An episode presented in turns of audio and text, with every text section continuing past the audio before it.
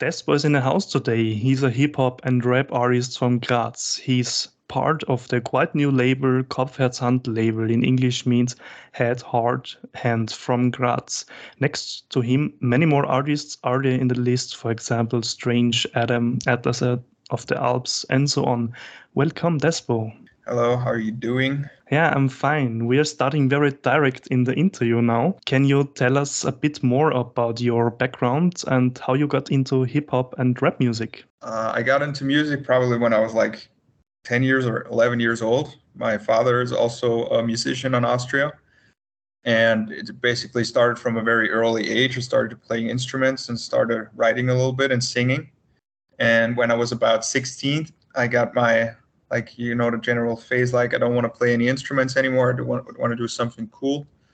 So after that, I, I, stopped playing instruments, and then when I was like around 18, basically like 17 or 18, a good friend of mine, uh, whom lived like he lived like a quarter an hour away from me, in Upper Styria, in a very really small village, you know.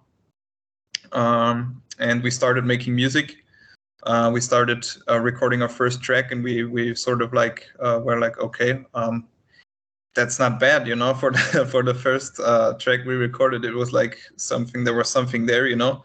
And so we uh, pretty much kept on doing it. Um, we then moved to Graz and that's where it basically started. And yeah that was uh, MDK um, yes I started out with with him can you walk us through your creative process um, when it comes to writing and producing new songs? How do you uh, create your your style?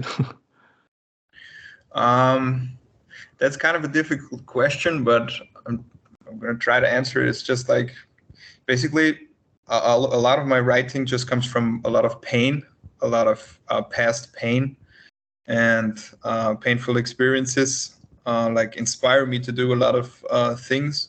And I had a lot of uh, rough years, so to say. I had a lot of drugs in my life and a lot of depression.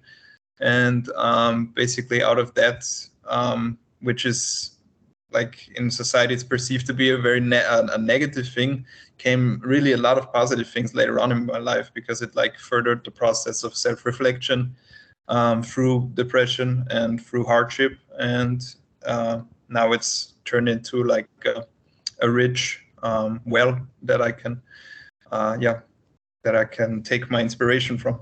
Um, are there any upcoming projects or collaborations that you're particularly excited about? Um, so I'm working on a little bit of uh, more instrumental stuff in the last uh, in the last couple of months. That's really new stuff, and I, you're probably the first one I talk to you uh, talk to about it but um, I got some projects that I'm that I'm excited about. Um, I'm not gonna reveal too much because they're not really finished yet, but uh, I'm excited to to do a lot of music um, like in the same kind of direction as the last three singles, um, and I'm very excited for the Moonshiners Festival in summer.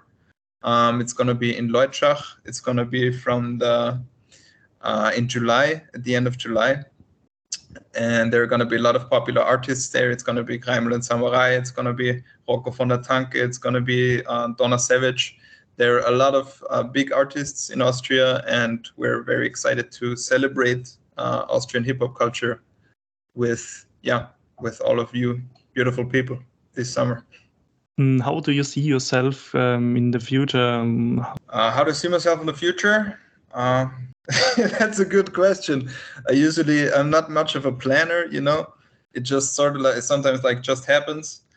Um, but I'm definitely gonna keep on pursuing music, and because that's what makes me happy. Um, and I'm probably not gonna stop it ever, and just keep on doing music and just keep on working with friends and um, good musicians and yeah, maybe go a little bit more into songwriting and rapping rather than just rapping. Yeah, thanks, Despo, for the interview. Thank you very much. Thanks for having me.